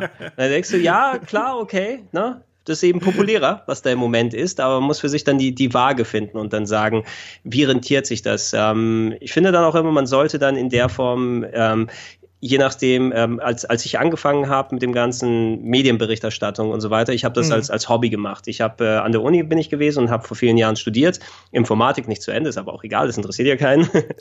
aber währenddessen, ich hatte immer Bock, ähm, äh, bei einer Videospielzeitschrift zu, äh, mitzuarbeiten. Ne? Weil immer, mhm. ich habe als Kind die immer gelesen und ich habe gedacht, hey, das ist voll geil und ähm, ich würde gerne noch mal ein bisschen was dazu schreiben. In Hamburg, wo ich dann ähm, unterwegs bin, gab es leider nie irgendwie die Gelegenheit, da zu einer Redaktion zu gehen. Die meisten waren irgendwie in Münster und in München und deshalb aber irgendwann gesagt, so während meiner Uni-Zeit, hey, es gibt dieses Internet, dann fängst du an zu schreiben. Ne?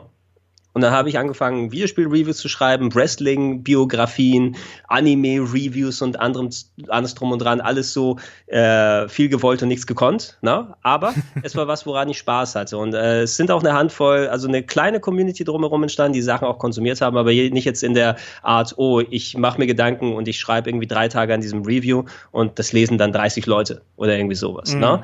Ähm, wenn du das so als Hobby dann machst und so zum rein investieren, ich finde, das ist sehr gut und man sollte dann für sich selber gucken, dass er erstmal der Spaß dann da ist, ne, wo es dann in Anführungsstrichen erstmal irrelevant sein kann, ob und wie viele Leute das gucken. Aber irgendwann kommst du natürlich an den Punkt, wo du das noch dann ein bisschen mehr machst und deine Schreibe und deine Art zu produzieren dann verbessert hast, dass du auch effektiver arbeiten musst. No? Mhm. Und äh, wenn du dann dran sitzt und dann zur World League, äh, Tech League dann Video schneidest und da emotional wirklich viel rein investierst und das machst, aber dadurch entgeht dir auch Zeit, die du für die anderen Sachen brauchst und dann kannst du deine, dich nicht mehr in den anderen Sachen ausleben, die die Leute dann auch mitbekommen wollen. Und da die vernünftige Waage zu finden, was produziert man, kann man Leute davon überzeugen, dass sie die coolen Sachen auch gucken und nicht nur, die, und nicht nur die Fortnite-Püpse. Ja. Dann findet man irgendwann die Mitte und, und äh, solange man auch dann auch Sachen hat, wo man dann auf einer Wellenlänge mit den Leuten liegt und äh, Spaß am Produzieren und äh, die Resonanz dann auch mit bei ist, dann kann man sich so andere Sachen auch ab und zu mal erlauben, nur nicht eben durchgehend. Ja. Das äh, stimmt absolut. Ja, äh, zwei Leute, die irgendwie Medien machen, so ganz komisch hier unter sich so. Mhm. Und irgendwie beide noch was mit Wrestling zu tun haben. Aber ich finde es auch mal interessant, auch damit man, äh, es ist ja auch gut, darüber zu sprechen, was für ein kreativer Prozess, egal ob es jetzt bei deinen äh, Videospielgeschichten ist oder eben hier bei dem Wrestling-Kram, was da einfach hintersteckt. Weil ich glaube, das ist auch ganz interessant für jeden, der hier zuhört, weil man kriegt dann ja immer sowas vorgesetzt und manche fragen sich ja dann, wie, wie entsteht denn sowas, ne? Klar. Und, das fängt erstmal mit Leidenschaft an und äh, ist aber dann trotzdem immer noch dann irgendwie äh, natürlich auch Zeitaufwand und Arbeit. Aber das Geile ist dann eben auch, wenn dann das Feedback kommt, wenn du die mit den Leuten Interaktion triffst, wenn du die Leute vielleicht auch mal selber triffst. Mhm. Das habe ich jetzt ja auch ganz oft auf den äh, Wrestling-Events, wenn sie mich dann ansprechen oder sonst irgendwas. Das ist dann eben richtig cool, wenn sie ankommen, hey, hör mal, ich höre deinen Podcast jede Woche irgendwie auf der Weg zur Arbeit. Oder ich habe schon einen gehabt, der meint dann so, ja, nee, also ich höre den immer auf der Arbeit. so, ich sitze in der Nachtschicht und damit ich nicht einschlafe, höre ich euren Podcast. Das ist, sowas ist dann richtig so, geil. Mir, mir wird gesagt, ich höre deinen Podcast beim Einschlafen, ne? weil, ja, das auch. weil deine Stimme mich dann immer so einlud und so weiter. Aber so ähnlich, äh, ich habe es auch äh, häufig erlebt, gerade zu den äh, Plauschangriffzeiten, als ich äh, wirklich viel dann noch äh, bei, bei Game One damals gemacht habe. Einfach äh, so, wenn man mal mit den Leuten zusammenkommt, bei der Gamescom haben wir als, als Spieleredakteure natürlich immer sehr häufig die Gelegenheit, wenn wir mal einen Stand haben, wo die Leute wissen, wo wir sind. Hey Gregor, danke für den Podcast, äh, den habe ich auch auf der Arbeit gehört. Ich bin als Schlosser unterwegs und, und Schweißer und äh, ich wusste gar nicht, was ich den lieben Tag machen soll, aber schön, dass ihr acht Stunden Podcast über Videospielverfilmungen aufnehmt. und das, wo wir Spaß am Produzieren haben, wenn andere Leute dann auch Spaß am Konsumieren haben, dann ist es ja die, die, die perfekte Übereinkunft. Ne? Ja. Und äh, das muss man aber auch als Content Producer, wenn man das so so runterdampfen will, dann auch haben. Die gleiche Leidenschaft, wie bei mir zum Beispiel fürs Zocken von Spielen dann ist. Ich habe genauso die gleiche Leidenschaft, äh, um Videos oder Podcasts darüber zu erstellen. Ne? Mir macht das genauso viel Spaß mindestens. Und wenn das nicht vorhanden ist, dann merkt man das auch dann an der Arbeit. Wenn jemand sich nur ransetzt und sagt, ey, jetzt ist YouTube beliebt, jetzt mache ich coole YouTube-Videos und schaue mir irgend so eine Schablone an, wie ich erfolgreiche YouTube-Videos mache, das wird nicht funktionieren. Ne? Nee. Das muss von dem Bereich der Leidenschaft her auskommen und der Rest funktioniert irgendwie, ne? wenn man wirklich äh, seine Leidenschaft vernünftig ausdrücken kann.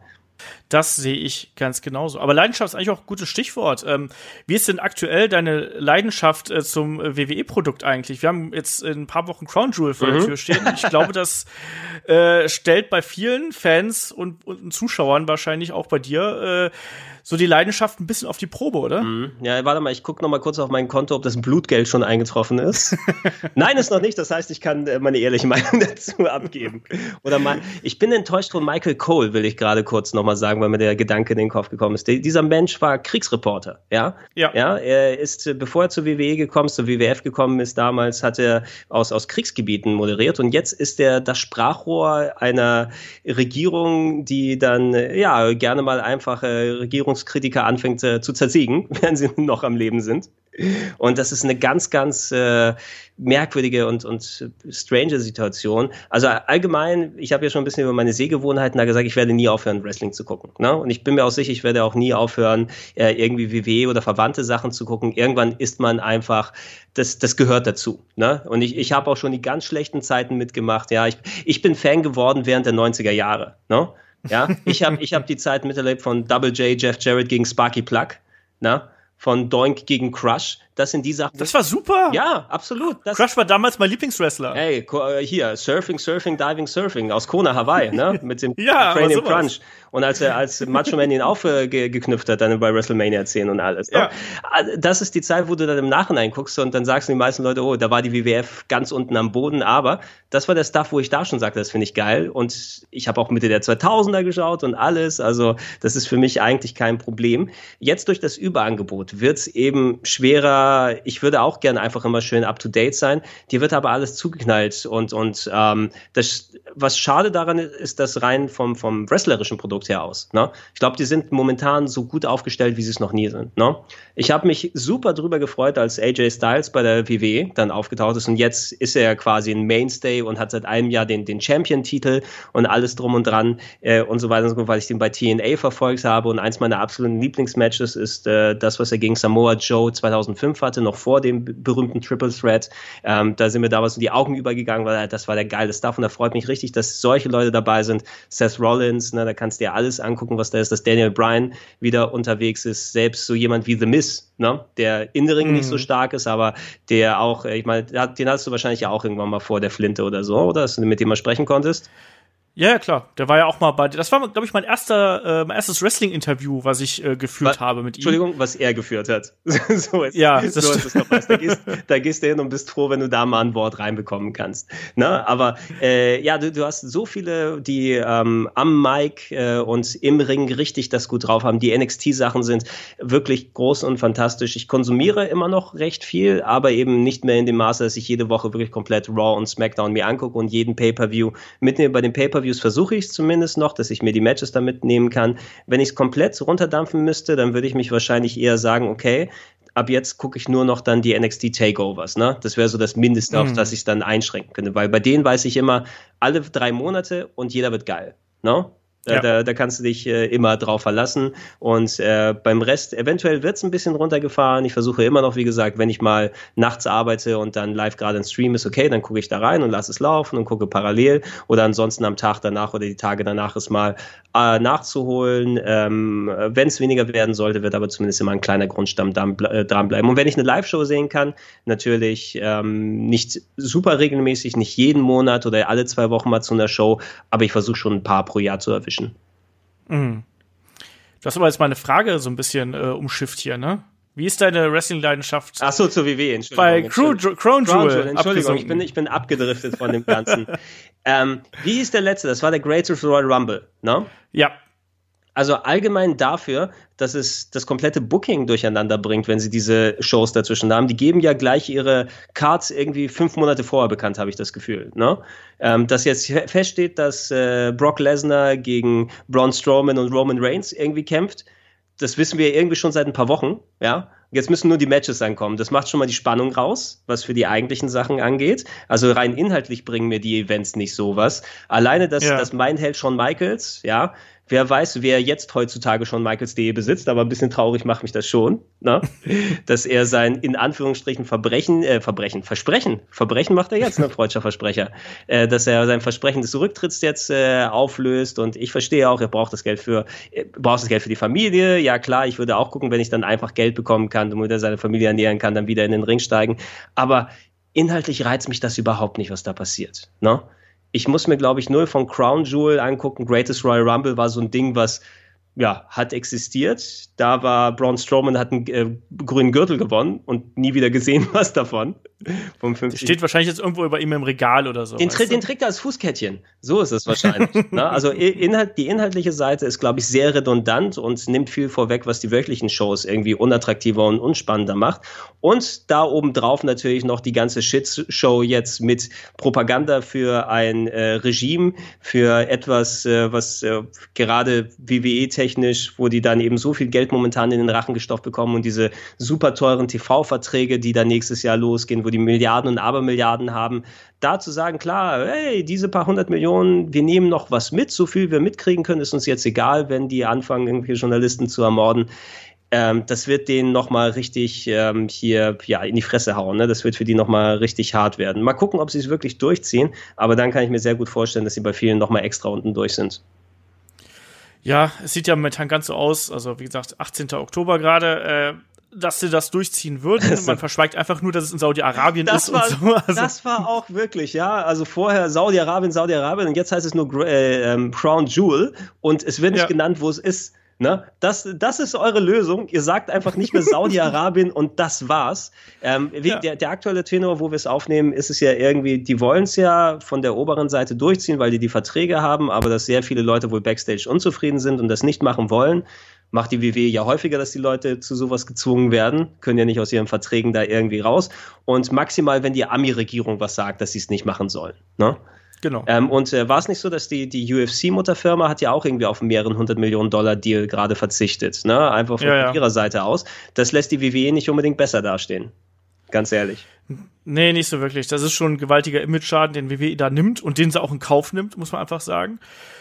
Äh, ich glaube auch nicht, dass die Aktionäre so super begeistert darüber sind, aber anscheinend äh, ist das lässt sich das noch gegeneinander aufrechnen, um es einfach mal so zu sagen. Ja. Ne? Also ja, du, du, musst ja bedenken, hier Linda McMahon sitzt ja in der, in der, in der Trump Administration. Ja, die hat ja einen politischen ja, ja. Job da und ich denke, dass viel mit dieser Übereinkunft ich weiß nicht, ob es da jetzt schon offizielle Sachen gibt. Die haben ja auch noch nicht ihre hier ähm, die die Sachen, die die müssen sie ja alle Zeit lang im rausgeben, diese Informationen für die Shareholder.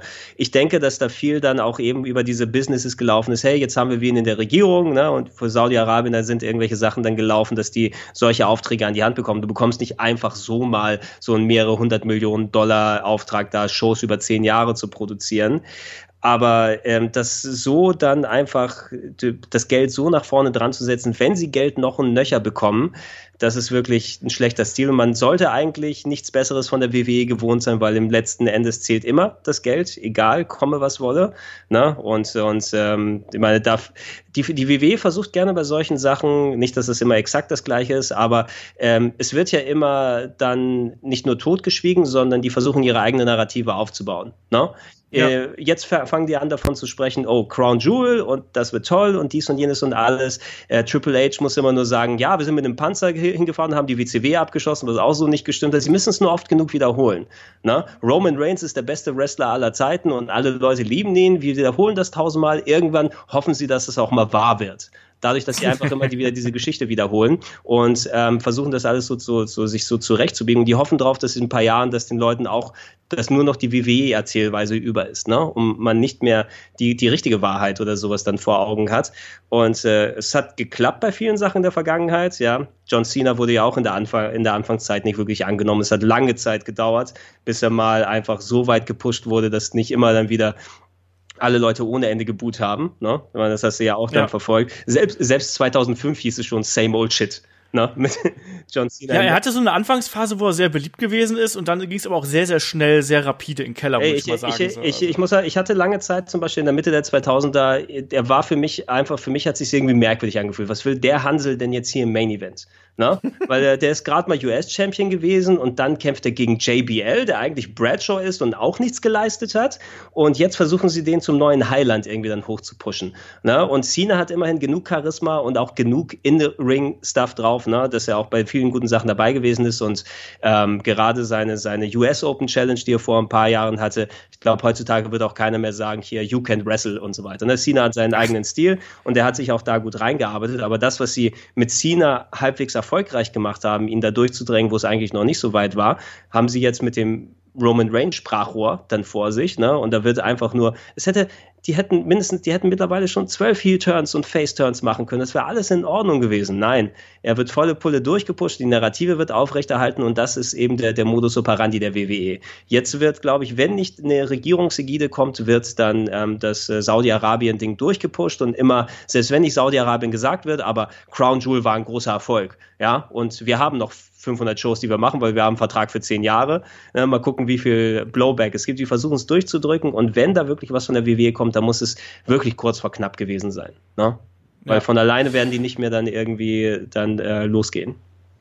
Da gehe ich auch ganz, ganz stark von aus. Und mich zieht es halt auch runter. Also mich hat äh, WWE schon so ein bisschen äh, emotional einfach enttäuscht seit dem äh, Greatest Royal Rumble. Da habe ich schon eben gemerkt, dass so meine äh, Bindung zu dem Produkt mhm. äh, langsam so ein bisschen sinkt. Also ich schaue das immer noch und ich habe auch immer noch Aspekte, wo ich sage, das finde ich gut, das macht mir Spaß. Aktuell zum Beispiel, ich fand jetzt die letzten Matches AJ Styles gegen Samoa Joe mhm.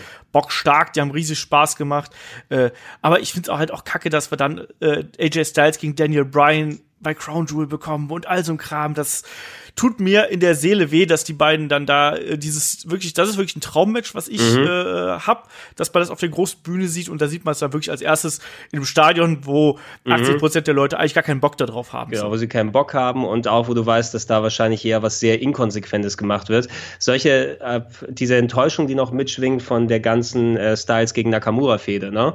Ähm, oh, die, ja. die dieses fantastische Match bei NJPW hatten, ähm, das ja. einfach wirklich richtig, richtig gut gewesen ist. Ne? Und dann, ich freue mich so, da hast du extra wach geblieben, dann nochmal um diese 700 Stunden lange WrestleMania dir anzugucken. und dann krebsen die da irgendwie mit ihrer, mit ihrem Storytelling und Nutshots herum und kein einziges Match konnte da irgendwie dranhalten. Das ist alles so mega schade, dass die irgendwie gerade solche Sachen, wo du denkst, das müsste ein sicheres Ding sein, dass es in der WWE super selten funktioniert. Ne? Das Einzige, was wirklich funktioniert, sind wirklich die NXT-Sachen eben für mich, weil du da eine ganz andere Erwartungshaltung hast und einfach, ähm, wenn es da ein, ein Gargano gegen Champa ist, ne?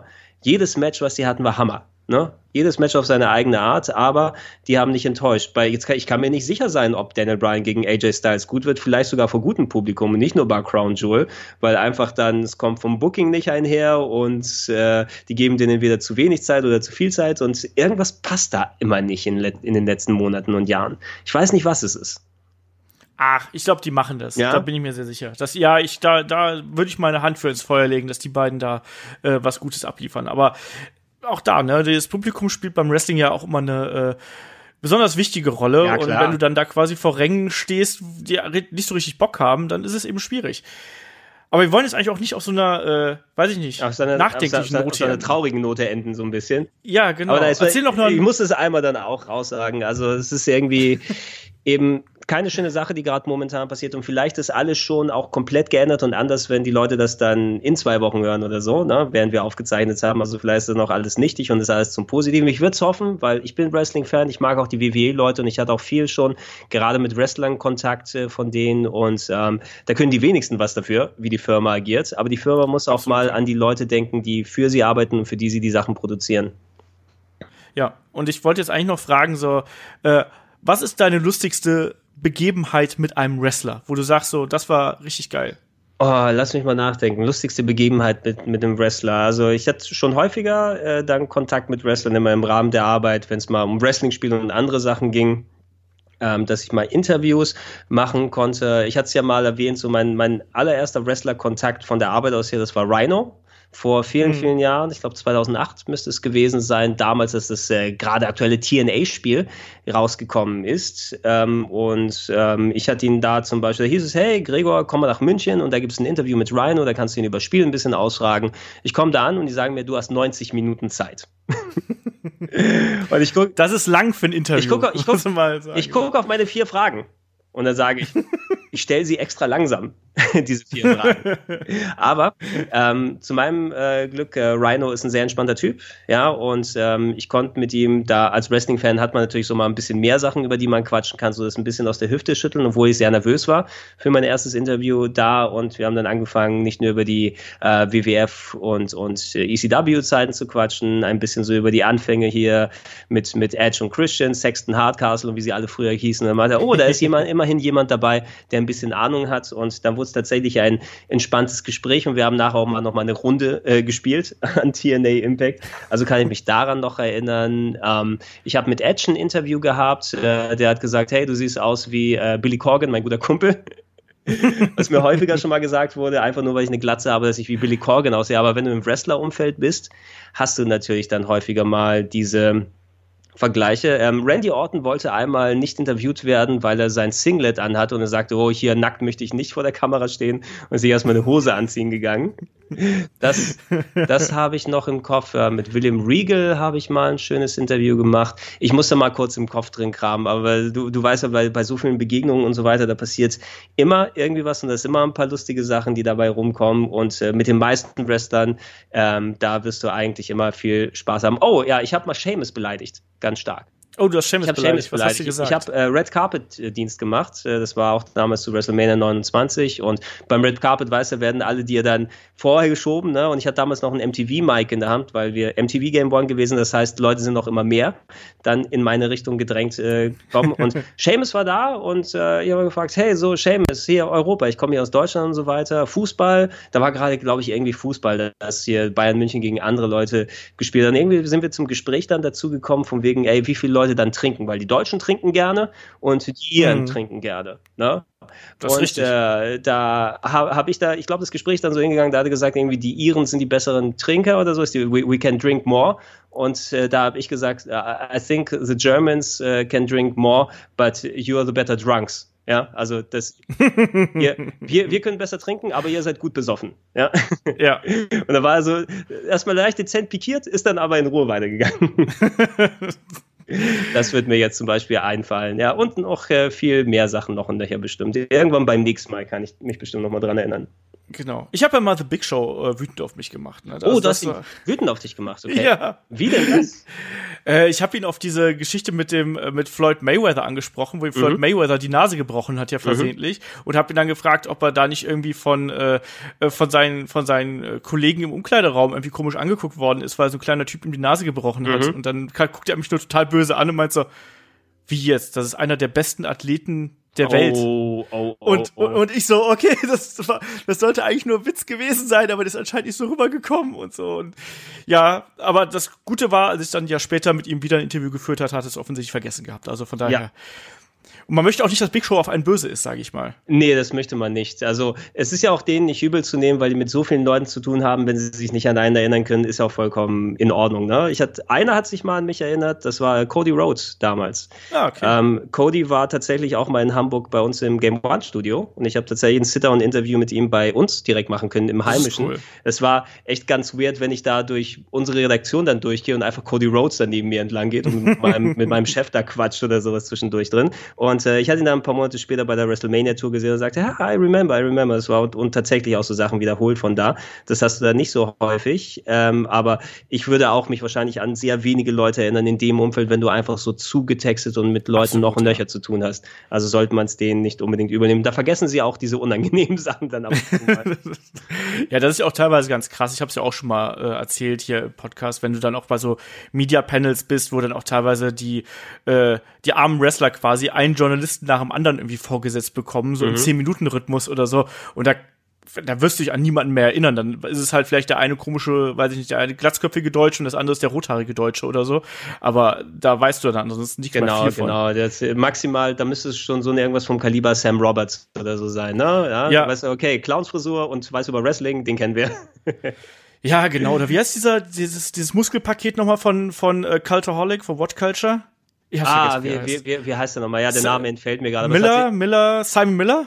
Irgendwie, irgendwie so, ne? Da geht es ja aber auch immer sehr hin und her, hin und her ja, über, den, über, den, ganzen Berichterstattern. Oh, ich, ich habe Seth Rollins mal pikiert sein lassen, ne? Das war, cool. ähm, ich habe ihn, äh, damals hatte er hatte ja John Cena die Nase gebrochen, ne? Ja. Und äh, der war da als Heel unterwegs, das war vom SummerSlam 2000 15 oder so war es, ja, glaube ich, da. So 14, 15, wo, ja. wo, das war der Main Event, da war ich beim SummerSlam da vor Ort, äh, wo Undertaker gegen Lesnar dann diesen Sit-Up dann am Ende hat und dieses mit dem komischen Ende. Da war äh, Cena gegen ähm, äh, Rollins mit der weißen Hose.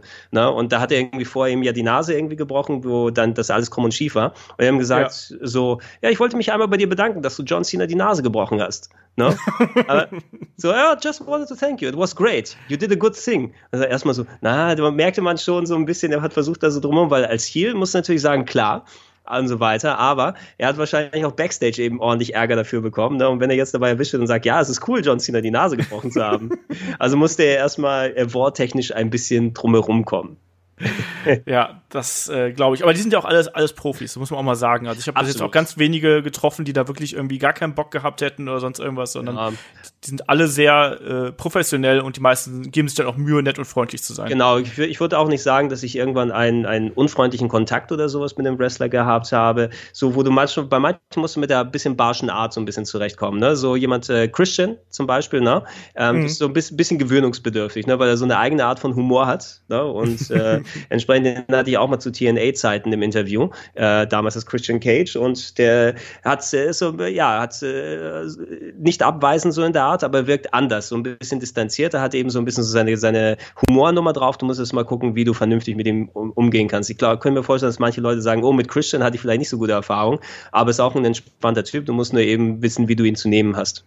Ja, das ist ja meistens so, wie gesagt. Also, und auch da, ne, ich glaube, da hat man eben auch so ganz andere Bilder im Kopf, weißt du? Bei Christian denkt man sich, hey, das ist doch garantiert total der witzige mhm. Typ, das ist doch der mit dem Kazoo und solche Geschichten, ne? Und dann erwartet man vielleicht auch irgendwie was ganz anderes als, als den Menschen, den man dann wirklich hinterher vor sich hat. Das ja, genau, genau, weil viele Leute, ich meine, K-Fape hin und her, schön und gut, ne? Die meisten Interviews, die du machst, ist mit den Personen da, ne? Ja. Und du machst nicht mit Wrestler XY dann, sondern dann ist es eben äh, Jay Rezo statt Christian, ne? Oder ähm, ist es eben dann Adam Copeland statt, statt Edge, ne? Die geben sich dann nicht nochmal irgendwie gimmickmäßig. Manche Leute sind auch wirklich sehr reserviert. Äh, Ryback zum Beispiel damals, der war sehr trocken, hatte ich zum Beispiel das Gefühl beim Interview, ne? Der war sehr emotionslos und alles und auch ein bisschen gebraucht, so ein bisschen so ihm die Antworten aus der Nase zu ziehen, aber einfach, weil das wahrscheinlich eher so sein Wesenszug ist und nicht hier immer volle Pulle wieder vor der Kamera ist. Andere Leute sprichst du mit, mit Booker T. Booker T ist Booker T, ne? Da, krieg, da kriegst du genau das, was du weißt. Oder äh, solche Leute wie Mick Foley ist auch vollkommen Spaß äh, dann gesagt, oh ja, und ich wurde von Paul Heyman beleidigt. Das fällt mir jetzt auch nochmal ein. Ja? Ich hatte die, äh, das war auch im, beim WrestleMania 29 bei den Interviews, da war dann äh, direkt Interviewrunde mit vielen verschiedenen, die da dazugekommen sind und da habe ich ein bisschen mit Paul Heyman sprechen können und ich hatte ein bisschen so die anderen Wrestler gefragt, hey, was wäre denn so der richtige Wrestlername für mich, ne, um irgendwie so was zum Zusammenschneiden zu haben, wo ich allen die gleiche Frage stelle. Ne? Ja. Und da waren so ein paar so, ja, so Sachen gekommen, hier und da und so weiter lustig und Paul Heyman hat mich ein bisschen auf dem Kicker, glaube ich, weil ich die erste Frage nicht richtig gestellt habe oder natürlich hat das Interview für sich dann übernommen. Wir haben gefragt, ja, what would be the, the right name for me as a wrestler? Und da hat er gesagt, gucke mich an und sagt, The Man with No Hope. und, und, und ging dann weg. das ist also Paul Heyman hat mich auch mal richtig runtergebuttert. Ne? Dann sagst du, ja, so fühlt sich das an. Schön, schön ist das. Paul Heyman ist auch der Geist. Mit dem macht es auch echt Spaß, Interviews zu führen, weil der, also der, der kann dich gut aussehen lassen, der kann dich aber auch einfach komplett überfahren, wenn er es möchte. Absolut, so. absolut, ja. Du bist da komplett in seiner Hand. Also das, das, ne? Ja, er, er und The Mist sind eben die, die eigentlich alles direkt an sich reißen. Du weißt, die können, die wissen, was sie machen wollen. Bei Miss, äh, der, der tritt immer 500, 500 km/h aufs Pedal drauf. Ne? Ja. Und, und komme, was wolle. Hat sich auch über die Jahre verändert. Ich hatte ihn auch mal sehr früh im Interview, irgendwie so 2010, als er kurz nachdem er noch WWE-Champion gewesen ist. Ich glaube, ja, genau. 2010, auch, 2011. Ja.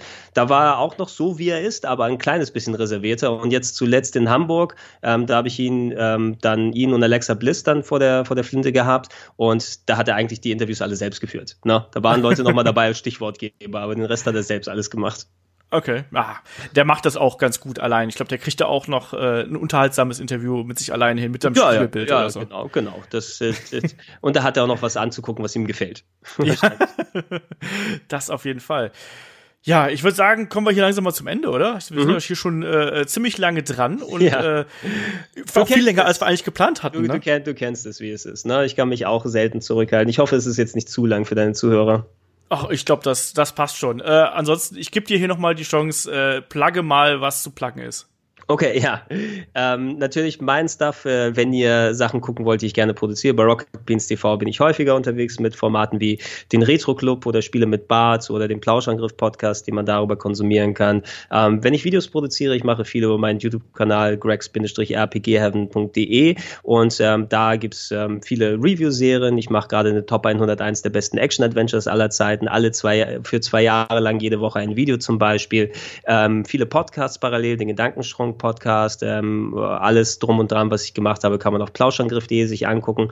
Und wer mich gern supporten möchte, kann das seit einiger Zeit auch über Patreon machen. Äh, Patreon.com slash rpgheaven. Ähm, ja, wenn jemand mag und mich unterstützen möchte, dass ich so das Zeug, was ich mache, weitermachen kann, dann würde ich nicht Nein sagen. Da würde ich mich freuen. Ja. Dem schließe ich mich an. äh, ich sage auf jeden Fall danke, dass du hier dabei gewesen bist und ich glaube, ich kann einfach nur sagen, ich hoffe, wir hören dich einfach hier dann vielleicht bei Gelegenheit einfach nochmal, oder? Ja, danke für die Einladung und äh, gebt mir einfach Bescheid. Ich schaue, wie das zeitig äh, einzubinden ist. Aber wenn ihr was wissen wollt über wie das damals war mit ShawnMichaels.de, ne, da habe ich einiges, was ich sagen kann. Und ich habe alles gesehen, was es von der WCW gab. Also da kann ich auch ein bisschen was erzählen. Ja, das machen wir auch gern mal. Äh, haben wir dich gern wieder dabei. Und wie gesagt, ich glaube, das war eine lustige Runde, die wir hier gehabt haben. Und äh, an euch da draußen, Dankeschön fürs Zuhören. Dankeschön natürlich auch fürs Unterstützen. Ihr wisst, äh, das Ding hier erscheint zuerst bei Patreon und Steady und anschließend überall sonst. Und wenn ihr das hier natürlich jetzt über YouTube, über unsere Free-Kanäle, wo auch immer ihr das jetzt gerade gehört habt, äh, euch zu Gemüte geführt habt, dann schaut doch vielleicht auch mal vorbei bei steadyhq.com slash headlock.de oder eben bei patreon.com slash headlock.de. Unterstützt uns da, damit wir so schöne Ausgaben wie hier immer weiter und immer wieder machen können. Ich sag schon mal Danke und äh, Gregor, wir hören uns beim nächsten Mal. Ihr da draußen, wir hören uns zum nächsten Mal. Mach's gut, bis dahin, tschüss. Alles klar. Ciao, ciao.